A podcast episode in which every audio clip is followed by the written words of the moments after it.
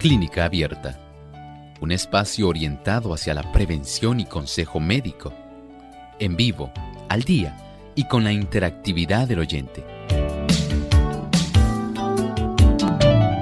Clínica Abierta, poniendo al doctor a su alcance para un diálogo claro y honesto, porque nos importa su bienestar y salud.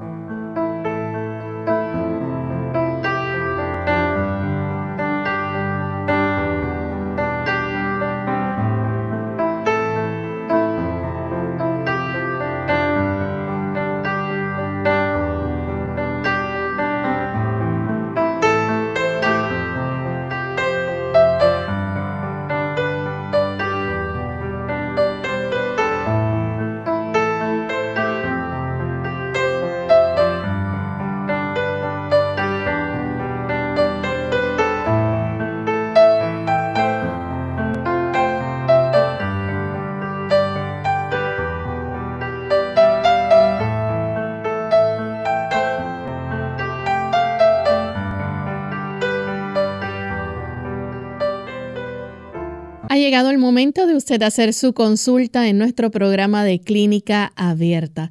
Todos los martes, jueves y viernes brindamos esa oportunidad para que ustedes amigos puedan participar haciendo sus consultas. Y hoy desde ya nuestro cuadro telefónico está disponible para que se puedan comunicar y hacer sus preguntas en vivo. ¿Tienen alguna duda? ¿Quieren algún tipo de orientación para su salud? Hoy es el momento para preguntar. Nuestras líneas telefónicas las recordamos para aquellos que no las conocen.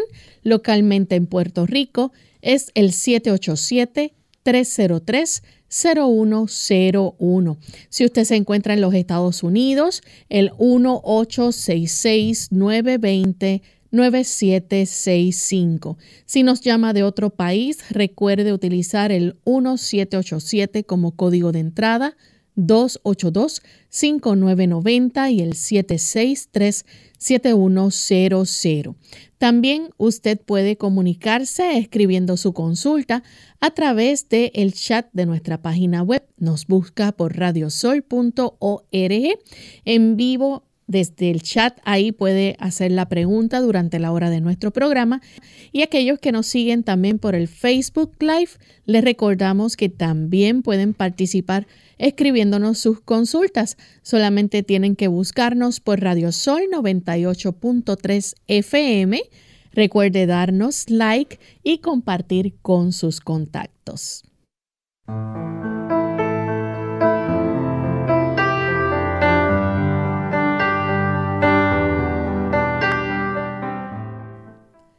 Y es con mucha alegría que estamos aquí nuevamente en una nueva edición de Clínica Abierta, porque nos importa su bienestar y salud. Y queremos que puedan participar en el día de hoy, así que pueden ir llamando desde temprano en nuestro programa para que puedan participar haciendo sus consultas en el día de hoy. No lo deje para después porque después el tiempo no alcanza o nuestras líneas están llenas. Aproveche la oportunidad en este momento, comuníquese a nuestro programa y puede hacer su consulta. Contamos como todos los días con la presencia y la buena orientación que nos brinda el doctor Elmo Rodríguez. ¿Cómo está, doctor? Muy bien, gracias. ¿Y Lorraine, cómo se encuentra? Muy bien también. Qué bueno, muy agradable saber que además de nosotros estar listos acá en cabina en nuestra emisora Radio Sol. Ustedes también allá en sus hogares están listos y dispuestos para recibir e interactuar con nosotros en esta edición donde queremos que usted pueda hacer su pregunta. Así es. Y antes de comenzar a recibir cada una de sus llamadas, queremos enviar saludos cordiales también a los amigos que nos ven a través del el Facebook de Lumbrera TV, Facebook Live, aquellos que nos siguen también y nos ven a través del canal Salvación TV, canal local 8.3. Y saludamos también a los amigos que nos escuchan en el lindo país de Honduras. Allá nos sintonizan a través de Stereo Fe, Radio Redención 1380 Atlántida eh, AM. También tenemos 96.7 FM, Hope Radio Honduras y 104.1 FM. Y a través de adventhoperadio.com en Roatán, allá también nos sintonizan. Así que esperamos que nuestros amigos puedan disfrutar del programa del día de hoy. Y antes de recibir la primera llamada, queremos compartirles el pensamiento saludable. Además de cuidar tu salud física, cuidamos tu salud mental. Este es el pensamiento saludable en clínica abierta.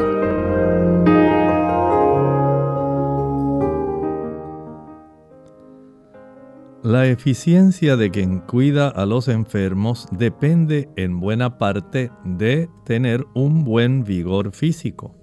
Cuanto mejor sea su salud, mejor podrá aguantar la atención requerida para atender a los enfermos y mejor podrá desempeñar sus deberes. Los que cuidan a los enfermos deben prestar atención especial al régimen alimenticio, al aseo, al aire puro y a la práctica del ejercicio. Un cuidado semejante por parte de la familia la habilitará también para soportar la carga suplementaria que les es impuesta y le ayudará a guardarse de contraer enfermedad. Escuchamos hablar del desgaste que sufre el cuidador. Es algo real, pero es que ese cuidador a su vez debe cuidarse aun cuando está de buen grado haciendo este tipo de ayuda para facilitar la comodidad y el tener un buen cuidado con la persona que está enferma, el cuidador a su vez también debe cuidarse. Y el practicar las leyes de la salud, practicar ejercicio, poder ingerir bien sus alimentos, descansar también. Todo esto ayuda para que este cuidador pueda tener las fuerzas para ayudar al paciente que él está cuidando. De esta manera entonces podemos tener esa mayor fortaleza, vigor para poder ejercer esa función que realmente con mucho amor hacen estos cuidadores. Y deseamos tener esto en mente si usted desea ayudar a otra persona porque está enferma, comience usted cuidándose para que tenga la mejor garantía de poder ofrecer el mejor cuidado a la persona que esté enferma. Y con este consejo saludable vamos entonces a comenzar a recibir sus llamadas. Tenemos en línea telefónica a la señora López que se comunica desde el pueblo de Rincón, Puerto Rico. Adelante, señora López. Yo tuve eh, ácares en un matre. Entonces, lo todavía compré uno, pero no lo he puesto. Pero estoy en las otras camas y siento lo mismo. Y tengo un rash bien brutal. Muchas gracias. Este tipo de situación pues requiere que usted tome algunas medidas que son indispensables. En primer lugar, ah, en estos casos se recomienda el poder sacar afuera y exponer al sol el colchón. De esta manera, ese colchón, al recibir el calor del sol, es una de las medidas que ayuda para que estos ácaros puedan irse de este colchón. Hay personas también que aplican el aire caliente de una secadora de pelo a lo largo de todas las costuras de ese colchón y eventualmente entonces con una aspiradora eh, van a procesar aspirando toda esa área, especialmente en la zona de las costuras del diseño del colchón. Esto le da lugar a que en las puntadas que se dan por parte de la máquina de la fábrica que hace el colchón, en esas áreas, en esos huequitos, se pueden alojar estos ácaros y en las costuras muy gruesas también. No solamente eso, debe usted lavar la ropa de cama en agua caliente, jabón y agua caliente, tenderla al sol También su ropa personal debe ser lavada en agua caliente y tendida al sol. De esta manera se garantiza el que usted pueda tener el beneficio de erradicar estos ácaros. En el caso personal, algunas personas van, digamos, a la farmacia eh, y consiguen algún tipo de, eh, digamos, medicamento a base de permetrina. Y esto ayuda para que puedan eh, erradicarlo, pero lo tiene que hacer con receta bajo la supervisión de su médico, le da todas las indicaciones. Desde un punto de vista mucho más natural, usted puede preparar una cantidad de aceite, más o menos media taza. Puede ser de aceite de oliva, puede ser de aceite de almendras y va a añadir ahí unas dos cucharadas de aceite de melaleuca. Esto le puede añadir también unos 4 o 5 ajos machacados. Va a dejar que esto repose más o menos unas 4 o 5 horas. Y de ese tipo de producto lo puede aplicar desde el cuello hasta la parte baja de sus piernas, todo el cuerpo. Si eh, procede usando la permetrina, tiene que utilizarla por unos tres días consecutivos como mucho. Generalmente con un solo día, si lo hace bien aplicado, es suficiente. En el caso de la combinación de aceite de almendras con melaleuca y con el ajo, lo va a tener que practicar por unos tres días consecutivos. De esta manera puede usted tener una seguridad en que esto puede reducirse. Siempre bañese con agua tibia en estos casos en lo que todo esto desaparece, pero recuerde que debe hacer el conjunto de medidas. Trabajar con el colchón, trabajar con la aspiradora. Hay que hacer un buen lavado de la ropa de cama, de su ropa interior, de la ropa que usted se pone. Y por supuesto, si su esposo o su hija o alguien en la familia tiene esta situación y se acuestan en su cama y descansan un rato, pues hay que darle tratamiento a todas las personas que tienen esta situación. Tenemos entonces un anónimo que se comunica desde el área oeste. Adelante, anónimo. Sí, buenas. Bienvenida. El herpes crónico. Herpes crónico. Y em, el dedo de la mano izquierda está roto, pequeño, en esta fractura. Y em, los dientes también, está crónico, que me están sacando los dientes. Ok. Muchas gracias. Bueno, recuerda que tenemos diferentes tipos de herpes. Tenemos el herpes zóster, eh, y también hay unas variantes que no solamente pueden dar en la zona de la boca, hay también herpes eh, que puede aplicarse o desarrollarse en la zona genital. Y este aspecto hay que ser muy cuidadoso porque no deseamos que esto se pueda mantener, ¿verdad? Perpetuándose y la persona sufriendo reinfecciones. Lo más común es ese tipo de herpes zóster que se desarrolla en áreas de las dermatomas de nuestro cuerpo, áreas donde hay una inervación, hay una red de áreas de nervios. Y en estos nervios este virus se desarrolla muy bien, generalmente en los nervios intercostales, los que están en la parte de abajo de cada de una de nuestras costillas. A veces puede ocurrir que se desarrolla, digamos, de la zona, por ejemplo, mamaria hasta la zona posterior dorsal del lado derecho, del lado izquierdo. Puede ocurrir en la zona del abdomen, a veces puede ocurrir en la zona facial. La razón por la cual se torna crónico depende más bien de usted como huésped. Si usted como huésped le facilita al herpes el que se pueda fortalecer y facilitar un brote, esto va a estar ocurriendo mientras usted le dé la oportunidad.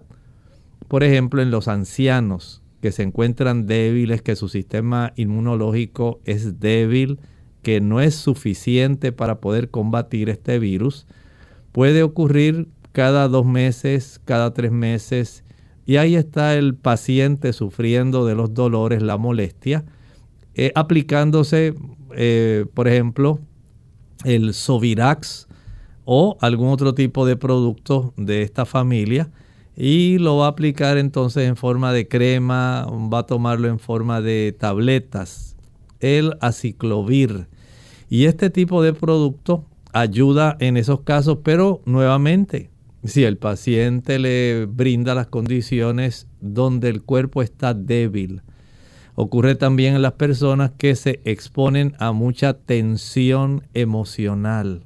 Esas personas reducen la capacidad defensiva del sistema inmunológico. Ocurre en las personas, por ejemplo, que se someten a un estrés, por ejemplo, al someterse a una cirugía. Hay otros que al exponerse y debilitar su sistema inmunológico, al exponerse mucho tiempo al sol, 3, 4, 5 horas. Hay personas que esto les sobreviene porque están utilizando productos azucarados y a mayor consumo de productos azucarados, mayor es la debilidad en el sistema inmunológico y se desarrolla este tipo de situación. O sea que en realidad el asunto es cuán fortalecida tiene la persona su sistema inmunológico, porque de la debilidad de ese sistema inmunológico depende el brote del virus del herpes y de ahí por supuesto todo el cuadro clínico de la molestia, el ardor, el dolor, lo que ya no tolera. Y entonces tiene que usar generalmente la ciclovir para poder detener este tipo de situación. Vamos en este momento a nuestra primera pausa. Cuando regresemos continuaremos contestando más de sus consultas. Verduras, hasta en la sopa. Hola, les habla Gaby Zabalúa Godard con la edición de hoy de Segunda Juventud en la Radio, auspiciada por AARP. Lo escuchamos hasta el cansancio. Las verduras son imprescindibles en nuestra dieta diaria y comer de 5 a 9 porciones al día asegura la cantidad de fibra, minerales y otros nutrientes que el cuerpo necesita para mantener una buena salud. Si sabemos que comer vegetales es altamente nutricional, con prácticamente cero calorías, ¿por qué nos cuesta tanto consumirlos? Probablemente el sabor. Mientras la mayoría acostumbra a comerlos crudos o cocidos, algunos necesitamos agregarle un poco de ingenio a la hora de cocinarlos para tragarlos con más facilidad.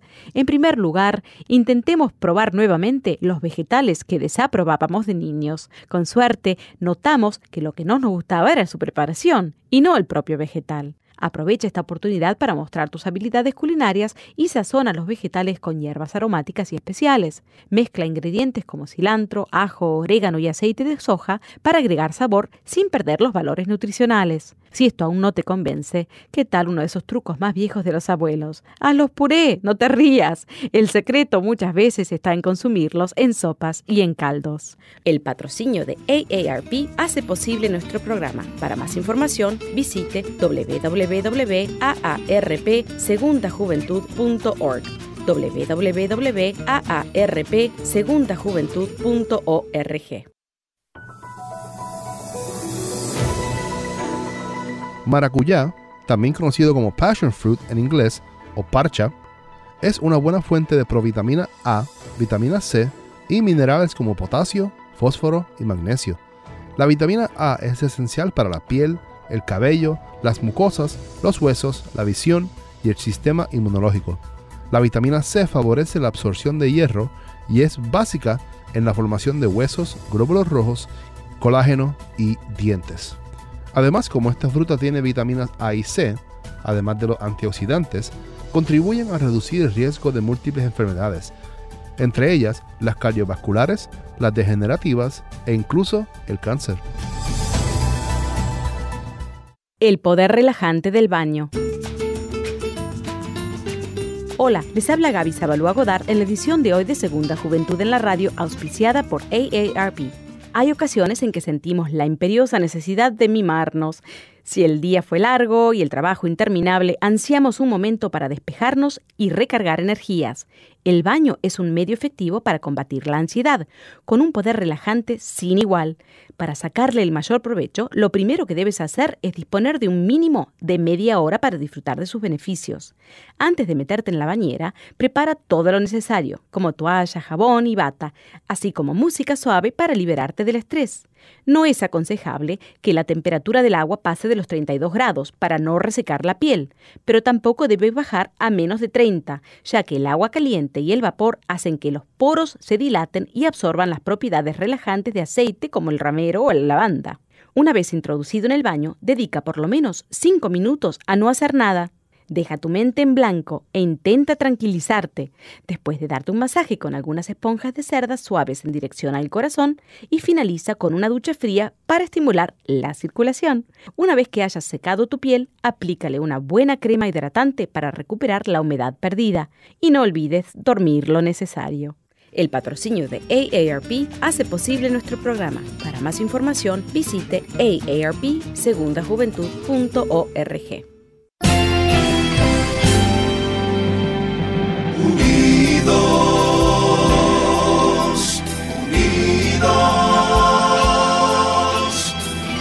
unidos hacia el cielo, siempre unidos, unidos, unidos en la testificación de la verdad.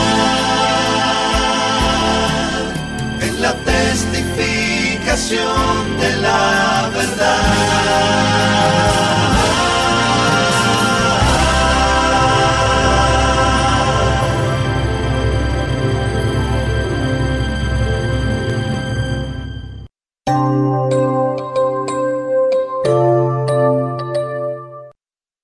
Ya estamos de vuelta en Clínica Abierta, amigos, y continuamos respondiendo cada una de sus consultas. Tenemos a Janet que nos llama desde la República Dominicana. Adelante, Janet. Sí, buenos días. Buen día. Sí, eh, yo tengo eh, un problemita que me pasó hace un año, que me dio una picazón en un, solamente en una palma de la mano, en una mano. Y me trataron y todo, eh, salí sin nada, no tenía nada, ni mi, diabetes, todo estaba bien, yo no soy diabética, pero me chequearon todo y salí eh, sin nada. Entonces, ahora volvió otra vez, me, me pica la otra mano, pero, pero una picazón terrible. Ahora me pican las dos, la primera y entonces la otra. Y de vez en cuando siento los pies también que me pican. Y quiero saber que, a qué se debe, si algo natural, porque si salgo sin nada, con mi todo bien, ¿verdad? A ver que es bueno para yo combatir esa picazón y más me da en la mañana. Eh, eh, antes de levantarme me da mucho eso de la me despierta en la mañana esa picazón fuerte fuerte y como que me dan picor así pero no en el cuerpo entero me da pero no me no es una cosa fuerte sino como que me pica así de un pronto en, el cuerpo. Y, noté esta mañana también que tenía en las plantas los pies, tenía como una rayita, como que no veo, entonces, como una rayita, no, no, de algo así, como una rayita como moradita. Eh, que el doctor me diga, y gracias, y buen día. Escucho por la radio. Muchas gracias por la consulta. Mire, hay diversas causas de prurito picor en el cuerpo. Y esta de las manos pudiera ser, por ejemplo, a consecuencia de un efecto adverso o secundario de algún medicamento que usted esté tomando. Si usted toma algún medicamento, verifique si parte del efecto adverso es el, digamos, consumir ese producto. Hay personas que esto le puede suceder cuando tienen niveles muy altos de proteína. Y como lo puede saber es eh, practicándose un análisis sanguíneo, una química sanguínea que sale la proteína. Hay otras personas que sencillamente por no tener una buena circulación pueden tener eh, trastornos, digamos, donde el cuerpo no facilita el que haya una buena expulsión de sustancias que ya no son beneficiosas a través de la piel. Y recuerden que las palmas de las manos, las plantas de los pies, tienen también una buena circulación que se puede entorpecer. Y si no hay la capacidad de expulsar, si usted es de las personas que casi no suda, pudiera ser esto una causa. Por lo tanto, vamos en la dirección en que usted pueda facilitar el mejorar su circulación general. Y pues, en ese aspecto, practicar ejercicio todos los días, acelerando la circulación y facilitando que su sistema general, digamos su sistema circulatorio, pueda facilitar la expulsión de sustancias que ya no son útiles a través de los poros de la piel, pero también a través de la zona de la vesícula, los líquidos biliares, el hígado los utiliza para sacar sustancias que ya no son necesarias. Así que ahí tiene una buena forma de usted poder ayudarse. Igualmente eh, es útil tener una buena evacuación diariamente ya que la absorción o reabsorción de sustancias que debieran salir de desecho como parte del material fecal, si usted padece de estreñimiento, se puede reabsorber algunas de esas sustancias y pueden causar molestias en el cuerpo. Las personas que no toman mucha agua, se les dificulta sacar sustancias que son impuras de su cuerpo Vea los factores que se pueden corregir, factores que pueden a usted ayudarla, aumentar el consumo de agua, verificar los medicamentos que toma, ejercitarse más, procurar tener eh, procesos de eliminación en el ámbito digestivo, en el ámbito renal, a través de la respiración y por supuesto a través de la piel. Y estoy seguro que si usted comienza a auscultar estos factores, notará que ese problema se puede reducir. También verifique los niveles de bilirrubina en una química sanguínea que le puede también facilitar eh, verificar si hay niveles de azúcar elevado y en algunos casos también los niveles de triglicéridos elevados. Tenemos entonces a Ángela que nos llama de Moca, Puerto Rico. Adelante, Ángela. Ya estará diciendo médico que yo tengo el tiroides bien bajo. Entonces la doctora me dio la, la, la pastole, pero me dice que tengo que tomarla tres veces al día.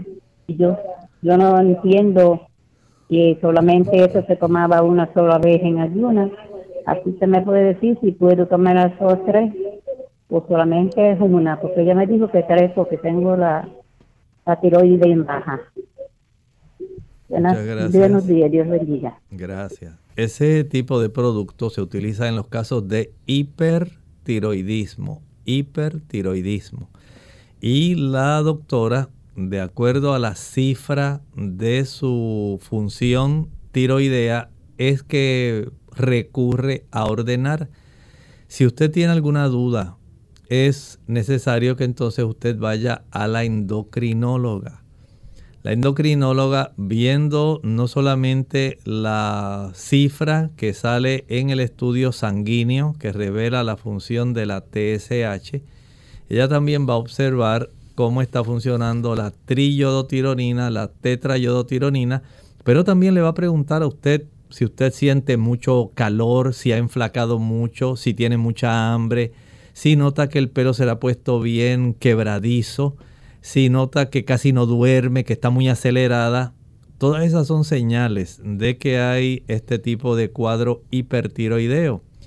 De acuerdo al momento en que ella la diagnosticó y a la cifra sanguínea de su función tiroidea, en base a eso, ella entonces recomienda el medicamento y la frecuencia del mismo pero usted debe ir a la endocrinóloga si es necesario para que ella sea la que ajuste las dosis del medicamento. Bien, vamos en este momento a nuestra segunda y última pausa. Cuando regresemos, continuaremos contestando más consultas. Ataques de pánico. Hola. Les habla Gaby Zabalúa Godard con la edición de hoy de Segunda Juventud en la Radio, auspiciada por AARP. Cuando una amiga cercana se sintió mal en las afueras de un supermercado, lo primero que pasó por mi cabeza fue que era una víctima de ataque al corazón. Sin embargo, minutos después, en la sala de emergencia, mi sorpresa fue grande al enterarme de que mi compañera había sido presa de un ataque de pánico.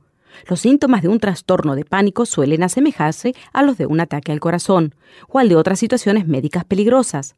Las personas que padecen ataques de pánico sufren episodios inesperados y repetidos de temor incontrolable y abrumador, sin un motivo aparente, acompañados por síntomas físicos como palpitación, dolor en el pecho, mareos y falta de aire. Cuando la gente sufre reiterados ataques de pánico y experimenta grandes dosis de ansiedad, es aconsejable buscar ayuda médica y psicoterapéutica de inmediato. El tratamiento para los trastornos de pánico puede consistir en diversos tipos de medicación para normalizar los niveles de los procesos químicos cerebrales, al igual que sesiones de psicoterapia. El tipo de psicoterapia que se utiliza es la cognitiva conductal, que enseña a las personas a enfrentarse a los ataques de pánico de una manera diferente. El patrocinio de AARP hace posible nuestro programa. Para más información, visite www.aarpsegundajuventud.org. Ojo con los refrescos. Un estudio preliminar publicado en la revista de salud de los adolescentes sugiere que el consumo elevado de refrescos o bebidas gaseosas puede estar relacionado con una mayor proporción de fracturas de huesos posiblemente porque el ácido fosfórico que contienen estas bebidas estimula la excreción del calcio. Para algunos expertos, el problema es que el reemplazo de la leche por los refrescos reduce el aporte de calcio al organismo. Si padece de alergias o sinusitis, considere lo siguiente. Hay componentes genéticos en las personas que padecen de alergias. Cualquier inflamación nasal puede empeorar el asma de un paciente asmático, es decir, que la mayoría de las personas que padecen de rinitis pueden padecer también de asma.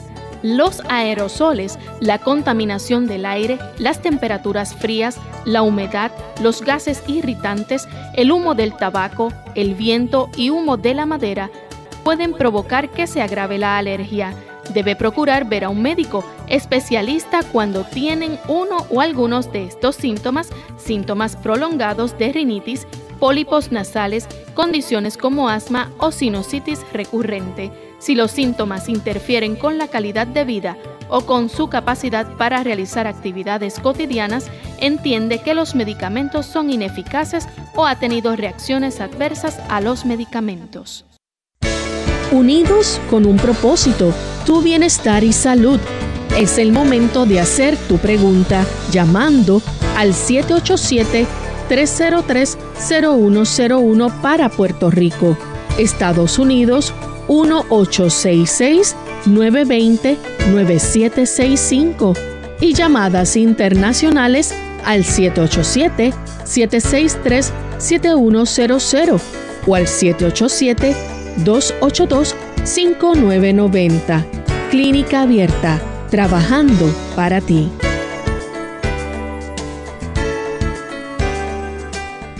Clínica Abierta. Ya estamos de vuelta en Clínica Abierta, amigos, y tenemos a Francisco que nos llama de Fajardo con una consulta. Adelante, Francisco. Ah, buenos días. Buen día. Lo que pasa es que se me hinchan los pies, los engancho, pero que tan pronto, no con, engancha, con yo enganchado y me dicen desenganchado. Pero por la mañana cuando me levanto, estoy caminando, se me hinchan otra vez. Necesito medicina para esto y para un catajo que me ha dado que me mojé. Tengo la nariz paz también. Muchas gracias, Francisco. Mire, debemos estar conscientes que hay diversas causas que facilitan que los pies se hinchen. Si ocurre en ambos pies y usted los eleva y se reduce la hinchazón, generalmente es por una insuficiencia circulatoria del sistema venoso.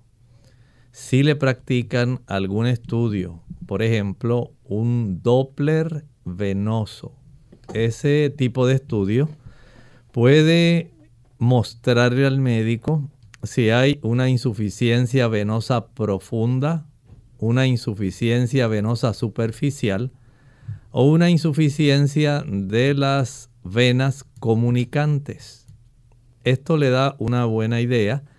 Si usted ya eh, al comenzar a caminar vuelve y se hinchan, puede ser que sea esa la razón. Entonces, básicamente, aunque usted no lo crea, lo mejor que le podría ayudar es que usted salga a caminar, pero va a caminar por, eh, digamos, secciones de tiempo que no sean muy prolongadas.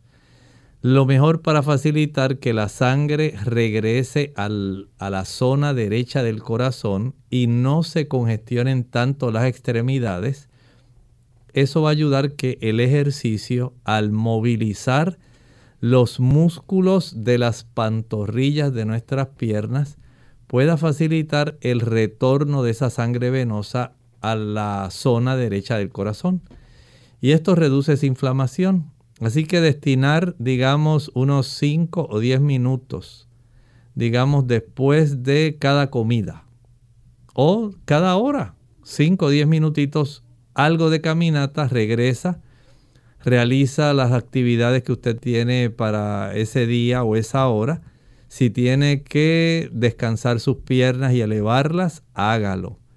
Y vuelve y hace lo mismo. Pero hágase el estudio primero para cerciorarse si hay este problema de disfunción valvular de las venas y poder el médico tener una idea de cómo poder ayudarlo de una manera más eficiente. Tenemos entonces a Suheil. Ella llama desde Nicaragua. Adelante, Suheil. Hola, buenas. Sí, quería felicitarla primeramente por el programa y tengo una consulta. Últimamente me da mucha opresión en el pecho, taquicardia, dolores de cabeza. Acudí con cita con el internista, me mandó exámenes de triglicéridos, colesterol, todo, esta está de tiroides y todo sale bien, me hizo electrocardiograma y todo sale bien. El problema es que últimamente se sube mucho la presión y es una presión sistólica aislada, 160-70. La pregunta es qué tan grave pueden ser estos picos de presión, pero el médico no quiso medicarme porque después de 5 o 10 minutos de consulta la presión baja, queda normal 120-80. Entonces eh, quería ver qué me aconsejaba el doctor. Muchas gracias. Muchas gracias por la consulta. Parece que esos episodios donde se eleva la cifra de su presión arterial, en vista de que todos los estudios le han salido negativos, es probable que en su caso sea más bien por su sistema nervioso central. Si su sistema nervioso central, digamos, está expuesto a mucha tensión emocional, a mucho estrés, si usted es una persona muy ansiosa, esa variación en la forma como el cuerpo enfrenta las situaciones adversas del día puede colaborar en facilitar ese desarrollo por eh, episodios abruptos donde sube la presión arterial y sube la frecuencia cardíaca. Probablemente en su caso podría usted tratar el uso de algunas cápsulas de raíz de valeriana con una taza de té de manzanilla. La raíz de valeriana pulverizada, encapsulada, ayuda para tranquilizar el sistema nervioso. Es un tipo de ansiolítico suave y facilita también un mejor control de la presión arterial. Esto no quiere decir que usted no se va a dar seguimiento con su médico internista o cardiólogo. Si el asunto persiste, hay que hacer estudios adicionales. Pudiera haber algún episodio donde el sistema de nuestras glándulas suprarrenales está produciendo sustancias que facilitan un aumento en la frecuencia cardíaca y también facilitan una elevación en la presión arterial pero ya esos son estudios mucho más, eh, digamos, finos, son estudios más complejos y se pudieran considerar si no hubiera un beneficio al usted digamos, sosegar su sistema nervioso central. Tenemos entonces a Lisa que nos llama desde Canóvanas, Puerto Rico. Adelante, Lisa. Buenos días, Dios le bendiga mucho. Es que tengo un hijo con, con hepatitis C y tiene el hígado bien, bien, bien grasoso. Y entonces, yo, mi, yo por las noches, es un, un, un, eso es un, los pies que se, como que se me ponen bien, como, con, con molestia, mucha molestia en los, los pies. Y me recetaron un medicamento para para soportar el, el picor, el, pero no se me hace nada. Y se llama centro, algo así. Bueno, con mucho gusto le ayudamos. Podemos contestar la primera consulta, la que está relacionada a su hijo. Y en este área donde está afectado, entiendo que ya son dos problemas diferentes. Una cosa es la hepatitis C que él tenga y otra cosa es el desarrollo de hígado graso. Si él está sobrepeso, se va a facilitar que el hígado graso siga desarrollando un problema. Y mientras ese hígado no tenga la oportunidad de procesar mejor las sustancias que pueden ayudar a reducir el proceso inflamatorio que la hepatitis C causa, entonces tenemos una complicación donde una interactúa con la otra y la puede complicar. El asunto sería, en este caso, tratar de verificar primero cómo están las cifras de las transaminasas o las enzimas hepáticas del hígado. De acuerdo a eso, cómo están las cifras, digamos, cualitativas y cuantitativas del virus que le esté afectando, que esté facilitando eh, el desarrollo de esta hepatitis C, si está recibiendo o no medicamentos para esto, tratamiento que sea adecuado, porque esto lo pone en riesgo de complicaciones que podrían ir más allá de tan solo el hígado graso. Podría desarrollar muchas más complicaciones en su hígado y no deseamos que esto ocurra.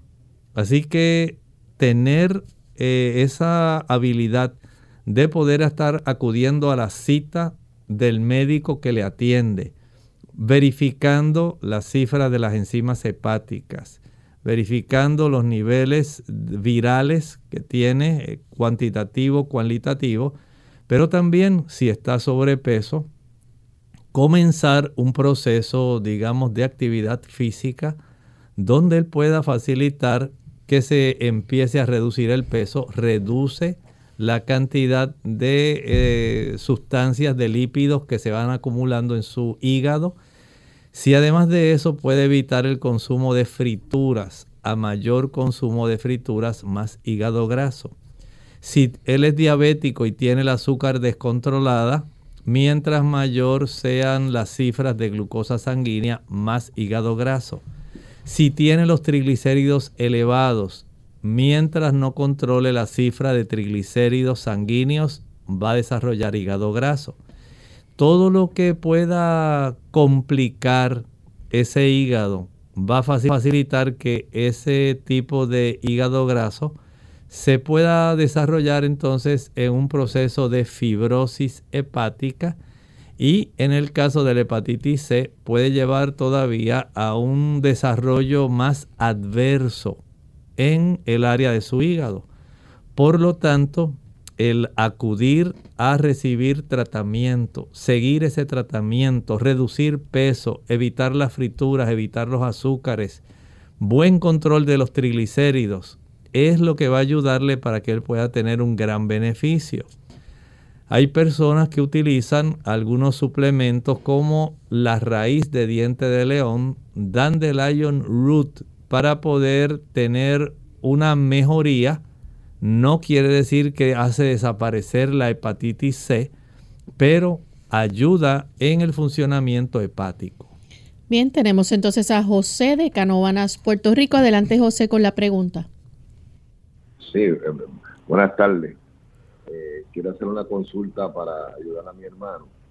Tengo un hermano que le dio COVID hace como año y medio. Siguió para atrás, eh, para atrás, eh, eh, adelgazó muchísimo, de 240 libras que pesaba, ahora pesa 147.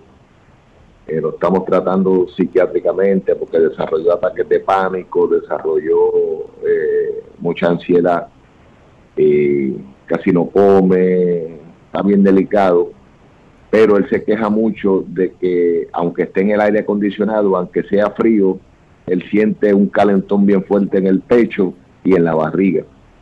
Entonces, pues nosotros pensamos que es emocional, pero cuando chequeamos, pues le tocamos la cara, los brazos y los tiene fríos si está en el aire, pero cuando le tocamos el pecho y la barriga, eh, sí se sienten bien calientes cuando uno los palpa. Y sé de qué manera me puede ayudar el doctor, lo digo por la radio. Gracias. Muchas gracias. Sí, comprendemos que ha habido personas que a raíz del desarrollo de COVID a largo plazo, estos efectos eh, que se les llama long COVID, sí tienen trastornos en, en el área mental, eso ya se ha podido comprobar, pero también hay personas que han quedado con secuelas cardiovasculares. Y estas secuelas cardiovasculares eh, facilitan algún desarrollo de un proceso inflamatorio en diversas partes del cuerpo. Algunas personas pueden desarrollar, por ejemplo, y se ha constatado ya posterior al desarrollo de esta situación, han desarrollado más eventos cardiovasculares, eh, más inflamación de la zona interna del corazón, de las arterias, y pudiera ser que el caso de él esté desarrollando algún proceso inflamatorio en esa área.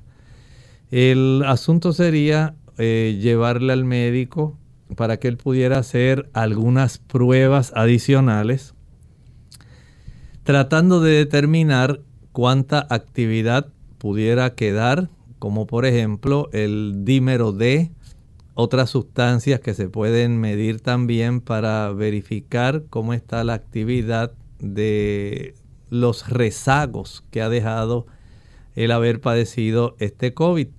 Mientras tanto, sí le pueden ayudar, eh, vamos a decir, facilitando una reducción del proceso inflamatorio y lo pueden ayudar evitando que él pueda utilizar productos azucarados.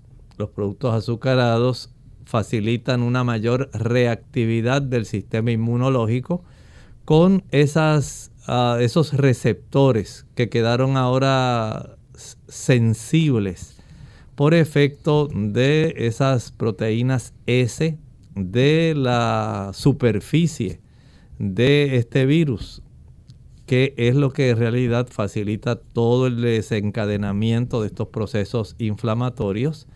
También, eh, además de impedir el uso del azúcar, traten de impedir el uso de productos que contienen grasas saturadas. Y estamos hablando de la leche, la mantequilla, el queso, los huevos, la carne.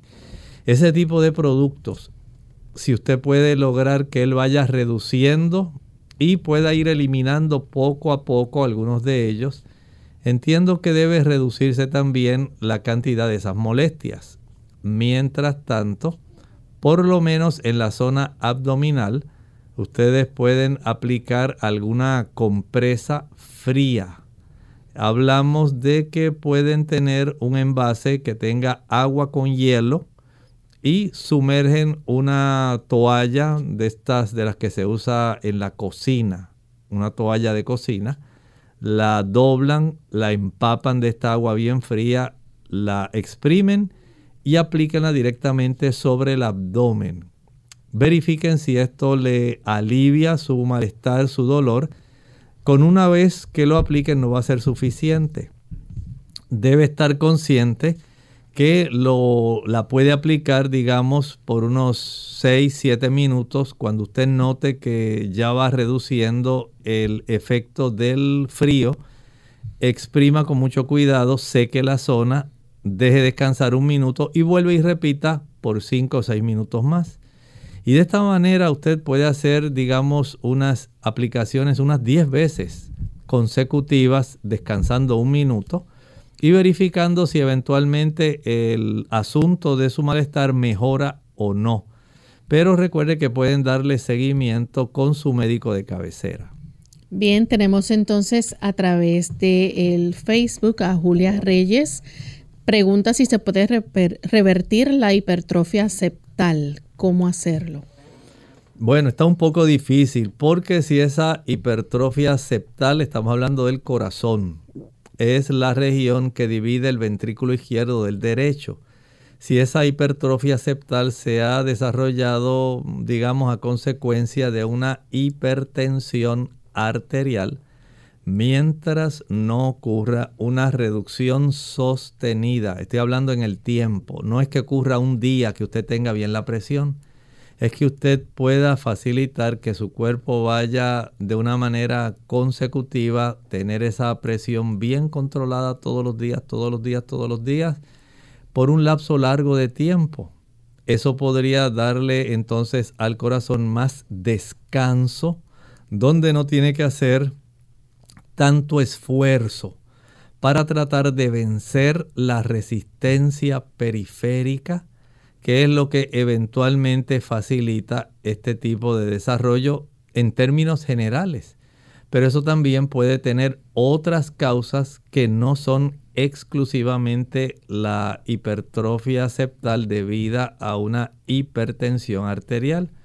Y de ser así, que no mejore, digamos que le hicieron un ecocardiograma, este año salió esto, y la práctica el año que viene, si ha aumentado, entonces ya sabe que pudiera haber o una hipertensión arterial muy descontrolada o pudiera haber otras razones que el médico o el cardiólogo deben investigar.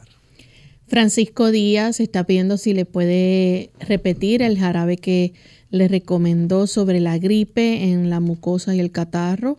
Si puede decírselo eh, un poco al paso para él poder entonces escribirlo. Lo primero es una taza de pulpa de sábila, una taza de pulpa de sábila. Luego, una taza de jugo de limón puro. Una taza de jugo de limón puro. Luego, una cebolla morada, de esas cebollas lilas, violetas, completa, finamente picada. Añadimos ahora cuatro dientes de ajo finamente picados. Añadimos algunas ramas de berro, tres, cuatro, cinco ramitas de berro. Un solo rábano, un solo rábano. Y además algunas personas le añaden dos onzas de miel de abejas, que son más o menos unos 60 mililitros, dos onzas de miel de abejas. Y algunas personas le añaden unas cuatro gotas de aceite de eucalipto. Se procede a licuar y a colar.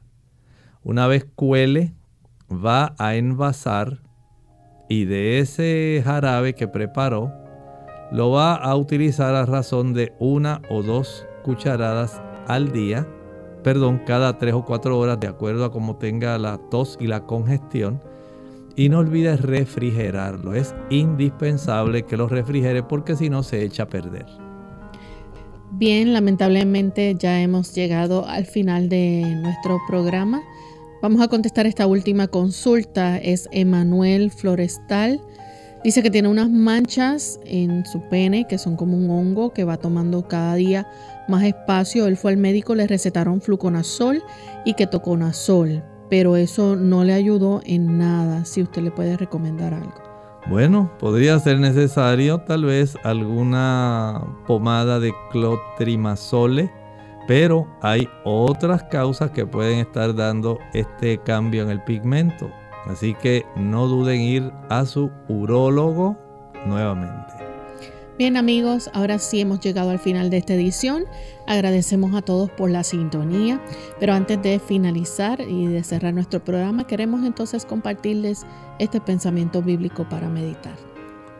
En el capítulo 18, ahí tenemos la caída de Babilonia. Es ese capítulo donde se hace el juicio contra Babilonia, esa mujer ramera, esa iglesia que dejó de ser una iglesia pura porque adoptó costumbres paganas, adoración de ídolos, adoración del día domingo que se adoptó del paganismo de la Roma imperial, comenzó a cristianizarse, se adoptó, se capacitó acá, al igual que la adoración de los ídolos que tenían los romanos, se cristianizaron y se convirtieron en santos. Y así muchas otras prácticas que lamentablemente se introdujeron, persiguió a aquellos que persistían en obedecer la Biblia y a lo largo de la historia, esto es constatable, sabemos que hubo una gran persecución por el delito solamente de creer la Biblia y vivir conforme a ella. Y usted puede rastrearlo durante 1260 años. Ya la historia y la profecía lo habían dicho desde el año 538 al 1798. Pero lamentablemente no solamente esta mujer es, digamos, infiel a su amado Maestro, a nuestro Señor Jesucristo, sino también ella coquetea con los políticos y también coquetea con aquellos que son mercaderes. Así que hay una fusión muy rara, una combinación donde hay esta dama cabalgando sobre una bestia, una bestia que tiene el simbolismo del poder civil. Se le añade el poder económico y dice el versículo 18, a raíz del juicio que Dios dicta contra ella. Dice, y viendo el humo de su incendio, dieron voces diciendo, ¿qué ciudad era semejante a esta gran ciudad? Y echaron polvo sobre sus cabezas y dieron voces llorando y lamentando, diciendo, ay, ay de la gran ciudad en la cual todos los que tenían naves en el mar se habían enriquecido de sus riquezas, pues en una hora ha sido desolada. El Señor no pasa por alto toda esta infidelidad que esta dama ha estado ejerciendo a lo largo de su existencia, desde el año 538 en adelante. Y el Señor se va a encargar incluso de lo que ya ha estado registrado, de toda esa infidelidad, porque esa infidelidad todavía no ha acabado. Dice la Escritura que va a prolongarse y nuevamente va a volver a perseguir a aquellos que, utilizando su libertad de conciencia, quieran vivir de acuerdo a los dictados de la razón que tiene la Sagrada Escritura y que su razón, de acuerdo a lo que aprenden en la Escritura, debe seguirse. Esa conciencia que el Señor está manteniendo en libertad quiere ser subyugada y quiere ser encausada en otra dirección que sea compulsoria y obligatoria mediante leyes civiles. Agradecemos al doctor por su buena orientación, a ustedes amigos por su fina sintonía. Con mucho gusto compartieron hoy el doctor Elmo Rodríguez Sosa y Lorraine Vázquez. Hasta la próxima.